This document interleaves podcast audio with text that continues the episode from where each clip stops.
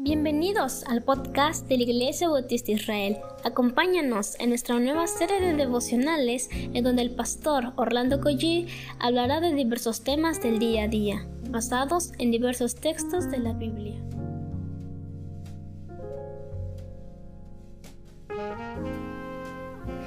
Muy buenos días queridos hermanos, creo que es un buen momento para comenzar con una oración.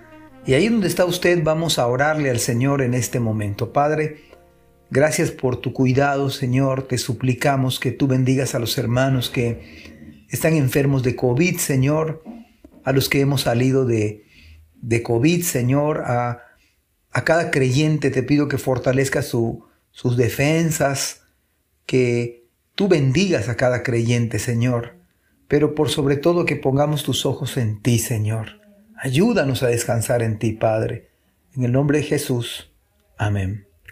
Estamos en el capítulo 11 de Isaías y vamos a leer versículo 14 en adelante hoy. Dice la palabra del Señor. Unirán sus fuerzas para caer encima de Filistea al occidente. Juntos atacarán y saquearán a las naciones situadas al oriente. Ocuparán las tierras de Edom y de Moab y Amón los obedecerá. ¿Saben ustedes que estamos hablando de, del regreso del remanente de la cautividad? Y aunque son términos de guerra que en este momento culturalmente no entendemos, pero pudiéramos extraer cosas prácticas que nos pueden, que podemos aplicar en el día de hoy. Los judíos en este caso se confundieron y llegaron a pelear entre sí cuando debieron estar unidos siempre para combatir a sus enemigos. Pero el pecado hizo que ellos mismos se hicieran daño, se lastimaran, que guardasen rencor unos contra otros. Así que esta cautividad les había vuelto a hacer reaccionar. Y el, Señor extendió su mano y los volvió a unir. Unieron sus fuerzas. No estaban más divididos ni enemistados.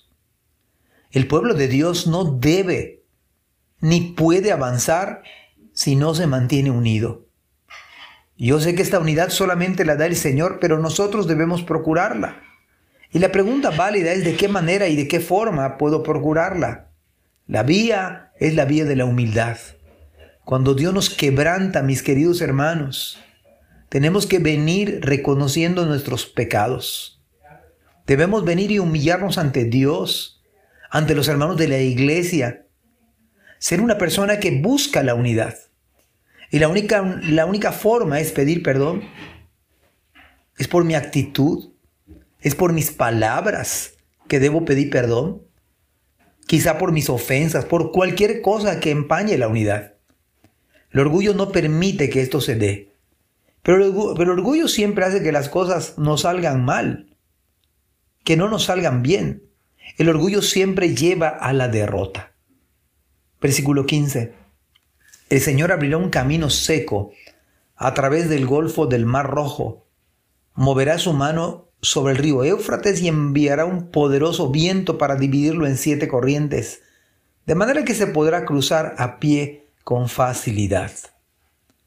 Solo cuando hay unidad en la congregación podemos ver la mano sobrenatural de Dios en la vida de la iglesia, en la vida de la congregación.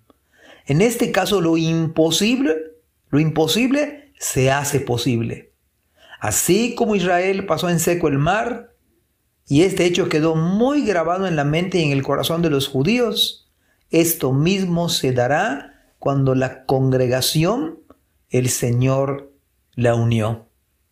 Y además dice el versículo 16, abrirá una carretera para el remanente de su pueblo, el remanente que viene de Asiria, tal como lo hizo por Israel hace mucho cuando regresó de Egipto.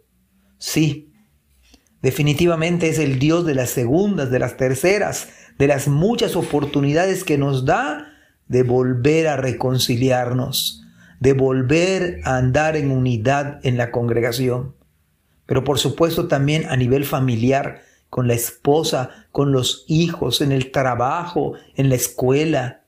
Aprendamos de los quebrantos, de nuestros fracasos, de nuestros errores y pecados, para volver de nuevo a andar en comunión con Dios. Si eso se da, usted y yo tendremos comunión con los hermanos y por ende la iglesia estará unida y veremos la mano de Dios obrando de manera sobrenatural, haciendo cosas imposibles, pero en el Señor serán posibles. Bendiciones, hermanos. Amén. Gracias por escuchar este podcast. Te invitamos a compartirlo y a seguirnos en nuestras redes sociales para que no te pierdas el contenido que tenemos preparado para ti. También nos puedes encontrar en nuestra página web www.ibismerida.org y contáctanos al correo ibismerida.gmail.com. Gracias por acompañarnos. Hasta la próxima.